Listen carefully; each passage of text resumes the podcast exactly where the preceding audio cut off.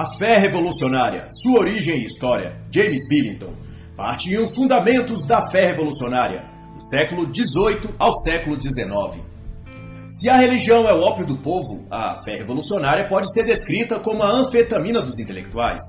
Ou seja, é o que estimula artificialmente a mente, a vontade e a vida daqueles que creem na ordem secular como nova religião, os chamados nesta obra de revolucionários.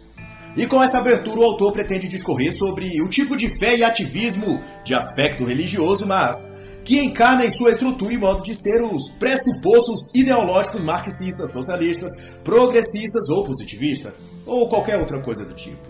James Billington foi professor em Harvard e Princeton, condecorado com diversos títulos de doutorado e agraciado com o invejável cargo de bibliotecário do Congresso diante da administração de Ronald Reagan.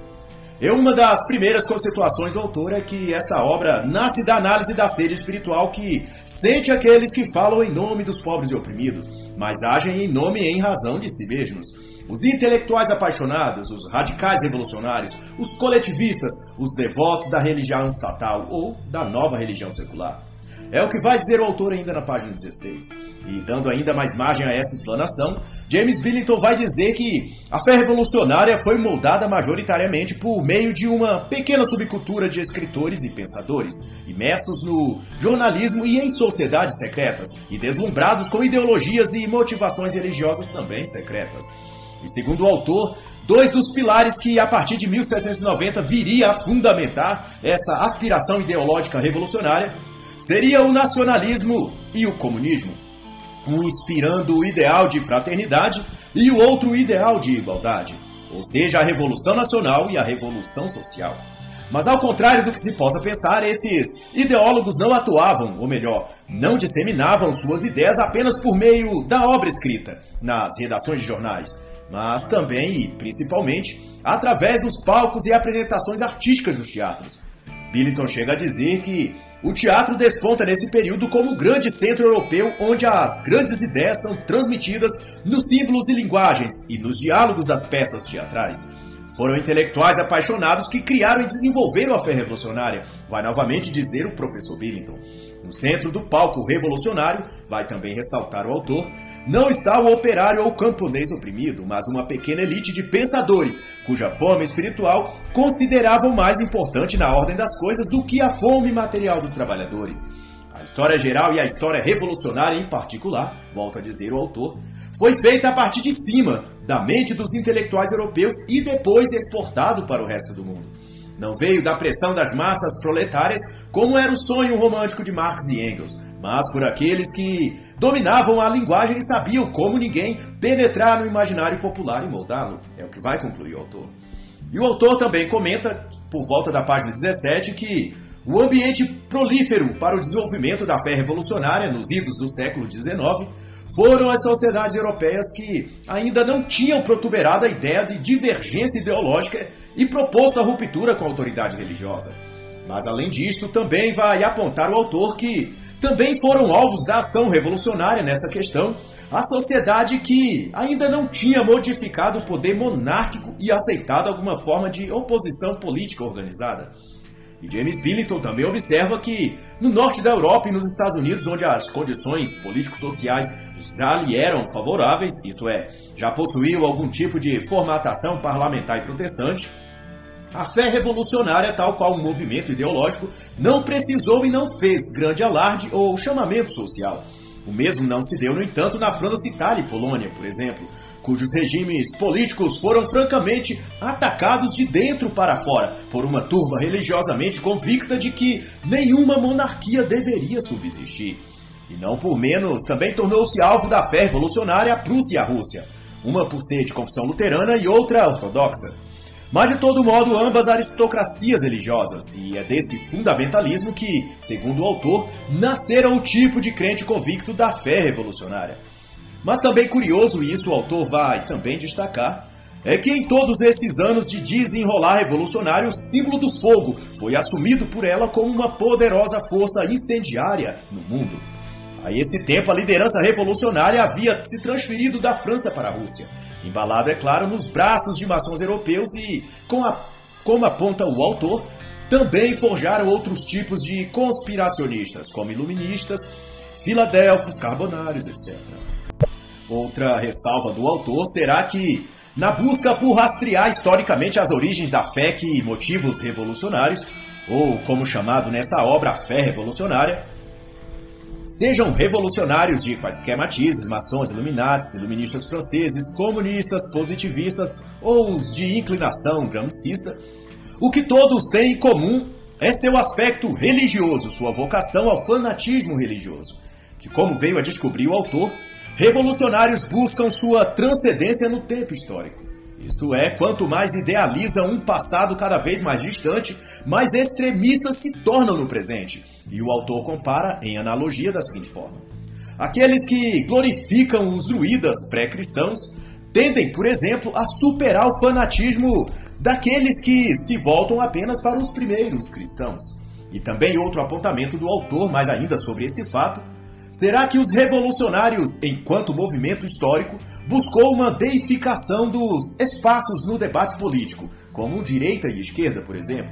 Buscaram, por assim dizer, uma espécie de lugar no tempo que pudesse alojar um tipo permanente de transcendência. E esse lugar transcendente, vai continuar a dizer o autor, não é um espaço geográfico, mas uma camada ideológica so sobreposta à ideia política de que a esquerda representa e é o inteiro bem, a inteira luz ou o lugar onde o bem se manifesta.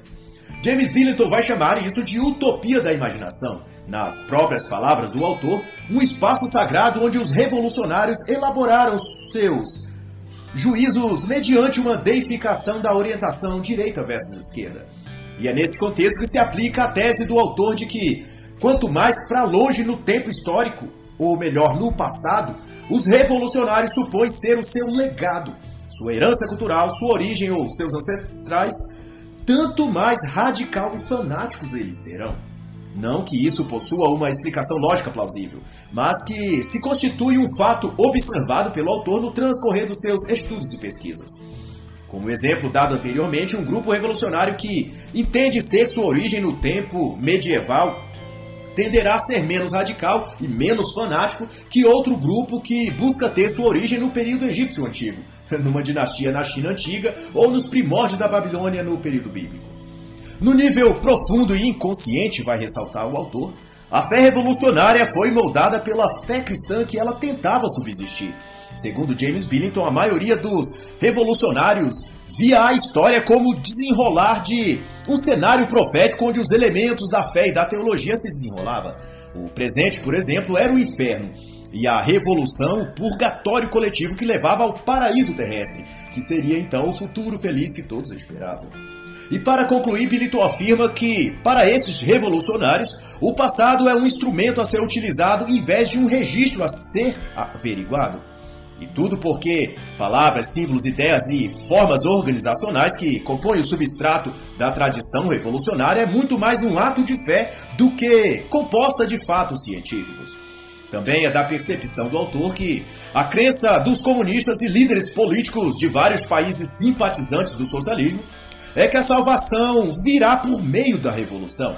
Todavia, Billington acredita que daqui para frente essa época o autor cria que, a partir do século XXI, pode haver um declínio nesse tipo de fé revolucionária e ela sofre então uma metamorfose, assumindo algum outro aspecto ou forma ainda que não perca seu conteúdo religioso nem revolucionário.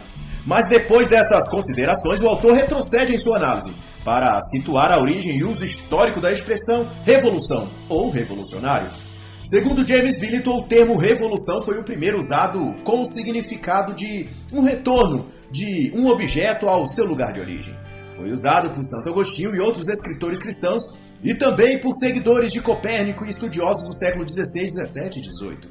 Todos com esse mesmo sentido e referindo-se ao movimento da Terra em seu próprio eixo e ao redor do Sol.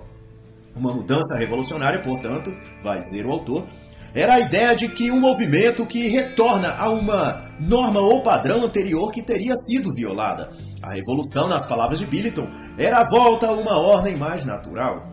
E de acordo com os dados apresentados pelo autor a partir da página 39, essa terminologia foi sendo incorporada no jargão ideológico bem a partir do iluminismo francês do século XVIII, quando intelectuais críticos da cristandade e da filosofia cristã passou a acreditar que a antiguidade greco-romana era uma espécie de alternativa secular melhor que o cristianismo. E o autor vai ressaltar que a partir de então os escritos políticos desse período passaram a adotar o termo revolução e revolucionário para se referir a esse suposto retorno ao estado de coisas que se chamou período greco-romano da história. Foi nesse íntere que um poeta inglês associou o termo revolução com mudança social. E revolução, então, passava a significar muito mais que um retorno a um passado grego ou romano, mas, sobretudo, a um ideal político positivo.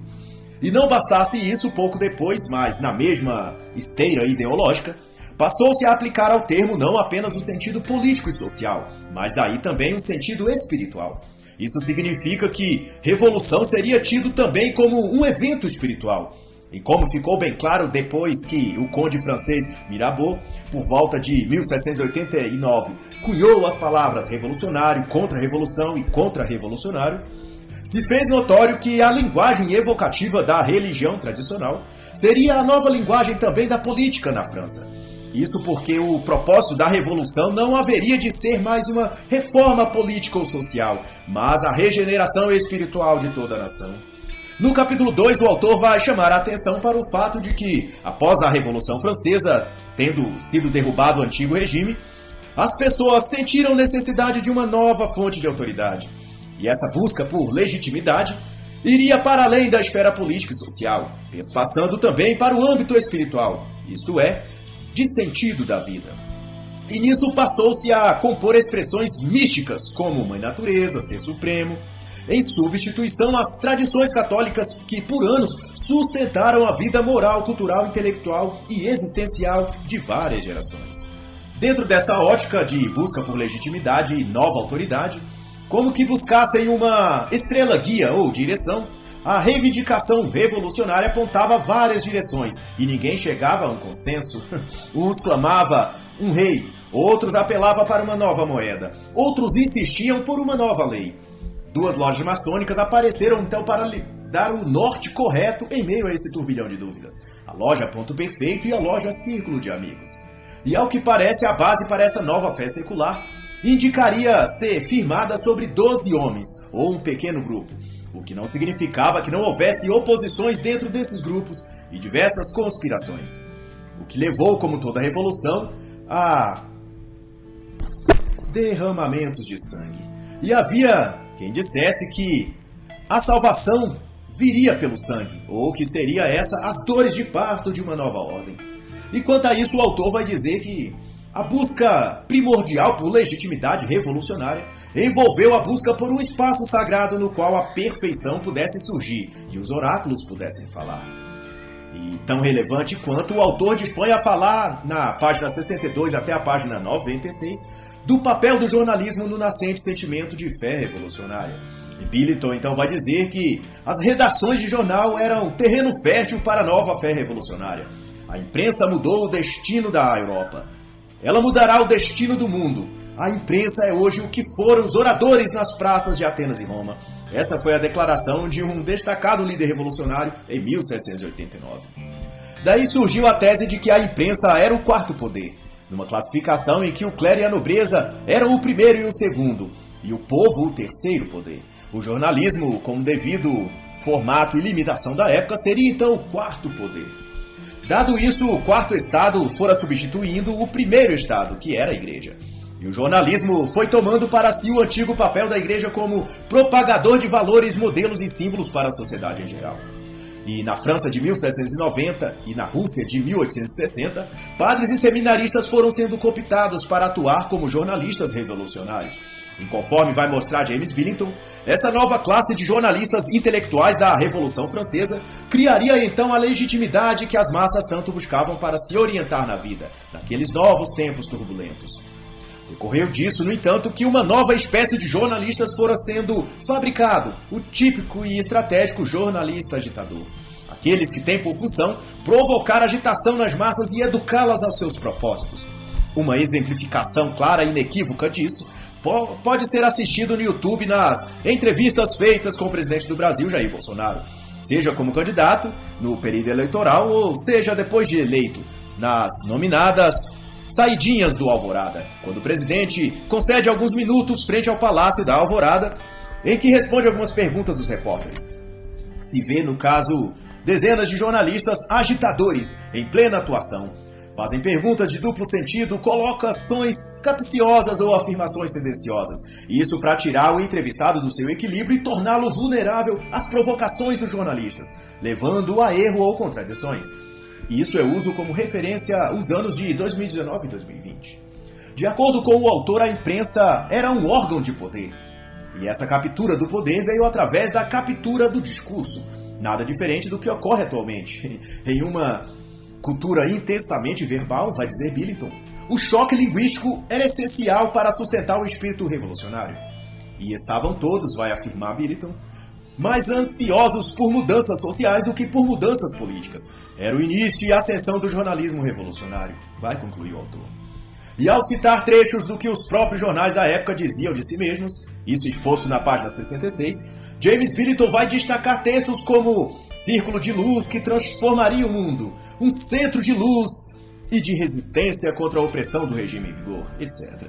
Isso significando a forma que os jornalistas se referiam a si mesmos e às suas atividades como espécie de legisladores do universo destinados a regenerar o mundo. O jornal era, portanto, um tipo moderno de oráculo público, qual boca e voz que ditaria o curso do mundo, o novo mundo que estaria a preparar. Quanto a isso, o autor vai dizer, referindo-se ao jornalismo daquela época, que eles viam-se como um poder superior, que tinham o direito e a obrigação de conduzir ou censurar as massas, cuja missão era a vigilância universal das massas de cidadãos ainda não esclarecidos, para saber o que eles desejavam. E nesse processo de difundir sua sapiência pelo mundo, o jornalismo foi destruindo tradições, costumes e crenças regionais, injetando, injetando, aliás, em seu lugar, uma revolução da linguagem baseada na forma jornalística e revolucionária de ver a vida, cujo objetivo não era mais comunicar, informar ou esclarecer como deveria ser o papel e função da linguagem, mas agora o objetivo seria produzir um encantamento coletivo nas massas, um entorpecimento e manipulação. Quanto a isso, eu recomendo a excelente leitura de As Ideias Têm Consequências, de Richard Weaver, e também a obra O Eduqueza em Discurso Direto, de Nuno Crato. Dizia-se à época que os jornais ou jornalistas tinham o dom secreto da linguagem, a capacidade de despertar os sentimentos nas massas, de sublevar seus desejos, de inspirar a sentimentalidade do povo, de arrancar suspiros e lágrimas. E o modo como se fazia isso era através de panfletos e cartazes, como bem escreveu James Billington na página 71. Na Paris revolucionária, no auge do terror de 1794, palavras tinham se tornado armas. Para mostrar o quanto essa panfletagem publicitária tinha o potencial de inflamar o público, já nessa época, em plena revolução já se falava, e para tal já tinha seus simpatizantes, sobre ditadura revolucionária, fraternidade universal, nova ordem social, igualdade social e sociedade das mulheres ou das irmãs, como se dizia na época. E tudo isso será elecado nas páginas 78 e 79 deste livro. Do ponto de vista jornalístico, vai afirmar o autor, os jornalistas proto-comunistas consideravam-se numa missão revolucionária em função de uma transformação igualitária da sociedade. E todo esse desdobramento tinha razão de ser adornada por uma aura religiosa e mística, até acima dos prepostos políticos e sociais. Havia quem proclamasse Paris como a nova Jerusalém, no lugar onde tivera sido a Bastilha, derrubada como símbolo da queda da velha ordem e instauração da nova ordem social, foi realizada a festa da unidade e da indivisibilidade, isso em 1793.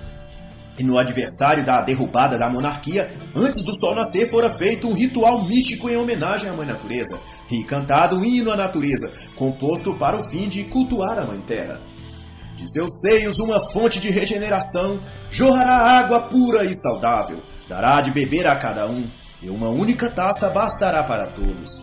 Essa era a letra cantada em completo sentimento de devoção litúrgica, o nascimento oficial da nova religião, ou como dito nesta obra, da fé revolucionária.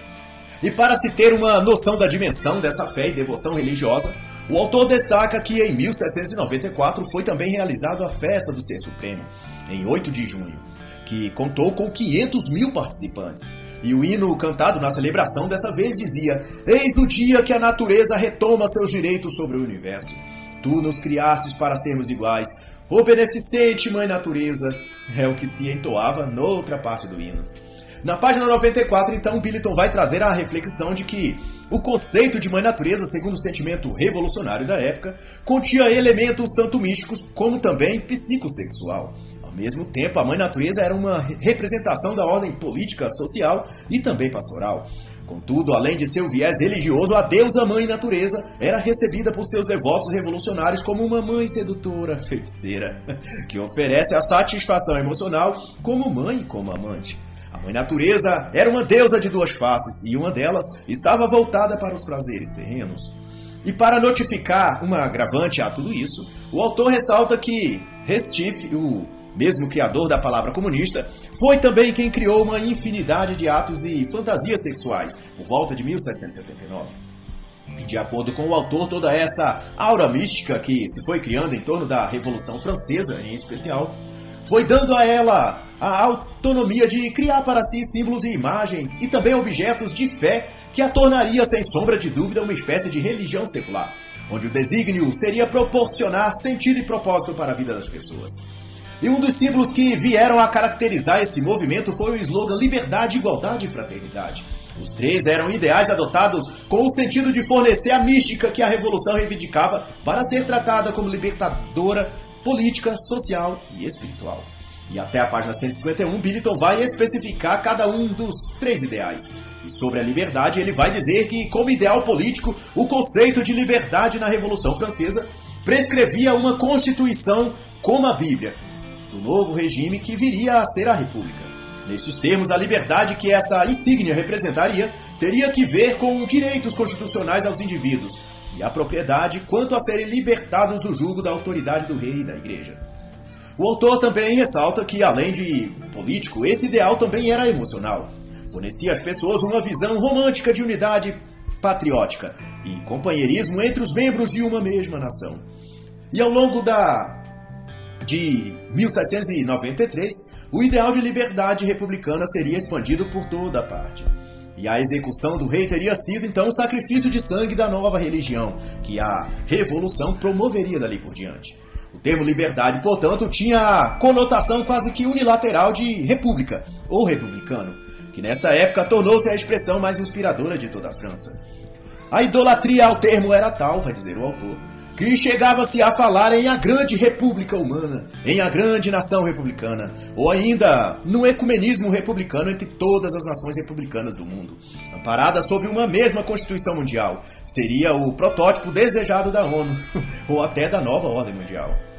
Quanto à fraternidade, James Billington vai considerar que, assim que os adeptos da fé revolucionária estenderam a liberdade como estigma do novo regime que era a República Francesa, trataram de incorporar também nesse escopo simbólico o ideal de fraternidade, como sendo uma outra mística que, por sua vez, deveria inspirar o sentimento comunitário, ou melhor, a visão nacionalista de unidade nacional dos seus compatriotas. Nascia daí, conforme vai dizer o autor nas páginas 103, 104 e 105, a corporificação do Estado-nação, ou o conceito de unidade territorial ao mesmo tempo unidos por uma mesma lei, que seria a Constituição, uma mesma língua e uma mesma fé, que era, por sua vez, a fé revolucionária, a fé secular, a fé no homem como seu próprio Deus. E um detalhe pitoresco nisso tudo é que, conhecendo o poder da música para inspirar e unir, houve nesse período célere investimento na produção de músicas e canções que celebravam a unidade nacional e exaltavam a fraternidade entre os homens. Deu-se o nome nessa época de melodias mobilizadoras e elas tinham, sobretudo, a função precípua de introduzir na França um conveniente espírito francês, que, na prática, significava torná-los revolucionários devotos de uma fé secular fraternal. Uma frase comum e repetida à época era que a música era o local ideal onde as forças criativas e divinas encontravam sua maior e mais poderosa concentração. E no conceito de igualdade, a começar na página 125, o autor vai discorrer que esse ideal tinha o mérito e intenção de promover o igualitarianismo, ou igualitarismo, como preferem alguns, que grosso modo entende-se por igualdade social, política e econômica. Igualdade prescrita pela Revolução Francesa, portanto, tinha uma raiz socialista ou comunista, conforme o sentido moderno do termo, que aliás foi criado na mesma época da Revolução por Restif. Unificar a sociedade sobre novas bases era o discurso da época, vai dizer o autor. E essas bases, em comparação ao enredo de agora, era privilégio às minorias, auxílio estatal, direitos humanos, cotas raciais e sociais, tratamento especial para delinquentes, mulheres e negros, ou para os gays, com as devidas ressalvas, é claro, para o contexto daquela época. O professor Billington notifica que, desse período, ainda mais que antes, as redações jornalísticas foram usadas para um objetivo social, produziram e indicaram o caminho para a felicidade humana. E na prática, esse desafio moral consistia em difundir, defender e promover um Estado igualitário, que à época chamava-se de Estado de Comunidade, que nada mais era do que um outro nome para comunismo ou socialismo. Segundo o manifesto de Robespierre, em novembro de 1794, a sociedade deveria, sob o novo modelo de república, ser organizada qual uma sociedade popular e para Robespierre, isso significava uma sociedade militante que acabasse com a aristocracia dos ricos, iniciando então o reino das virtudes republicanas, como ele dizia. Porém, em 1795, outro personagem revolucionário aperfeiçoou as ideias de Robespierre sobre sociedade popular e acrescentou ao projeto detalhes de como seria a forma e organização prática dessa sociedade coletivista. Todos seriam iguais, dizia Pepe Uif em sua revisão da comunidade igualitária.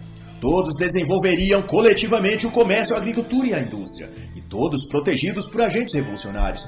Era a conclusão de Bebewith sobre a questão.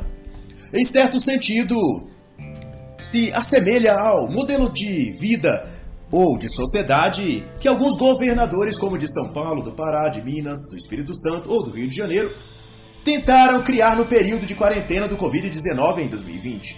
A população encarcerada em casa, todos confinados e soldados da Guarda Municipal e Militar fazendo ronda nas ruas para supostamente garantir a segurança e saúde das pessoas. Mas na prática, prendendo e reprimindo aqueles moradores que saíam às ruas para alguma atividade. Como o caso em abril de 2020, onde uma moradora da cidade de Araraquara, em São Paulo, foi violentamente imobilizada e presa por policiais sob as ordens do prefeito e sob a aprovação do governador do estado por ela estar sentada numa praça. Esse crime hediondo de sentar na praça é o modelo perfeito do que tais prefeitos e governadores adorariam ver. A repressão total da população por um Estado socialista que confina sua população e a controla com mãos de ferro. Que no caso desse governador e desse prefeito eu diria patas de ferro, já que ambos têm se portado como autênticos animais selvagens, irracionais e embrutecidos. E para concluir esse tópico, basta dizer, como descrito na página 131, que o ideal de igualdade segundo a Revolução significava o bem comum. E o bem comum, por sua vez, era o socialismo. Não importa qual nome se dava a ele nesse momento. E ao fim do capítulo 3, outra frase define bem o que foi dito até aqui. Para os revolucionários, a verdadeira revolução levaria os homens para além da política, para a grande comunidade nacional. E no capítulo 4, encerrando a primeira parte do livro, James Billington vai tratar sobre as origens ocultistas das organizações revolucionárias.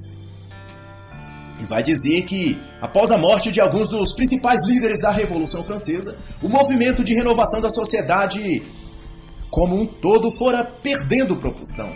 Mas havia aqueles que dispunham manter vivas as chamas revolucionárias. Estes retiraram-se para a segurança e discrição das sociedades secretas, e das sombras que ocultavam seus rastros, passou a influenciar e conspirar os âmbitos político, cultural e social, sem o inconveniente de ser desmascarados.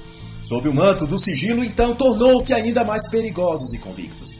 E para alimentar o fogo da fé revolucionária, passou-se a fomentar um tipo de segunda vinda, onde um eleito restauraria a nova ordem que tivera começado na Revolução Francesa, naquele século, mas então interrompida pelos ditames políticos de Napoleão. A partir desse ponto do livro, o autor dá um salto histórico até o ano de 1828, para tratar de um ponto crucial iniciático, no sentido formal da organização revolucionária, em seu novo recorte global. internacionalizado e, sobretudo, místico-religioso. E então, quando começa a história de Filippo Giuseppe, filho de família abastada, descendente direto de Michelangelo. Filippo, ainda jovem na Itália, aos 16 anos, publicou a obra História da Conspiração de Beowulf, tornando-se apóstolo de uma nova geração de revolucionários Giuseppe estudou direito e, ao fim de 1786, optou pela carreira no jornalismo, fundando um jornal semanal que tratava sobre política. O principal feito foi reunir e remodelar os dois mitos centrais da tradição revolucionária: crença na revolução e a fé na natureza ou na mãe natureza, quem preferir. Dentre os feitos de Filippo Giuseppe está sua campanha ácida e feroz contra os ricos, na Itália e na França, que chamava-os de inimigos da igualdade não obstante sua própria família ter sido rica e custeado sua faculdade. Mas isso é apenas um lapso na hipocrisia comunista de até nossos dias. De todo modo, em 1794, Giuseppe deu início ao que chamou Organização da Paz, que era um sistema centralizado de agentes revolucionários destinados a mobilizar a população contra os ricos comerciantes e contra o clero católico. Filipe também foi responsável pela primeira declaração de igualitarismo, em que dizia que todos os homens são iguais, livres e destinados a ser felizes. Depois disso, ajudou a montar um novo sistema educacional público e também restabeleceu o culto e festa ao Ser Supremo e à natureza.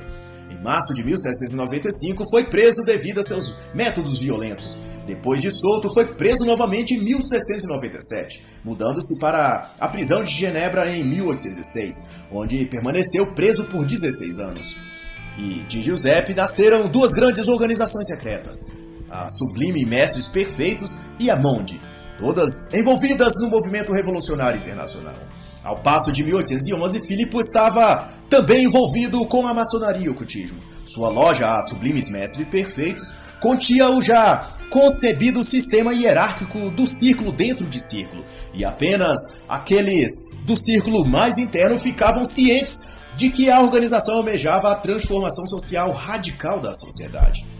Seria o arquétipo usual e notório que até hoje a maçonaria traz consigo, de um grande arquiteto construindo uma nova e melhor estrutura para a sociedade humana. E eles, os revolucionários, eram os artesãos moldando as pedras de uma construção ideal. E na página 166, Billington faz saber que a maçonaria, no entanto, ao contrário de ser à época a grande sociedade secreta, era na realidade um centro de treinamento e de recrutamento para aspirantes vocacionados para que, assim que devidamente preparados, ascendessem para a sociedade dos Illuminatis, ou a Ordem dos Iluminados.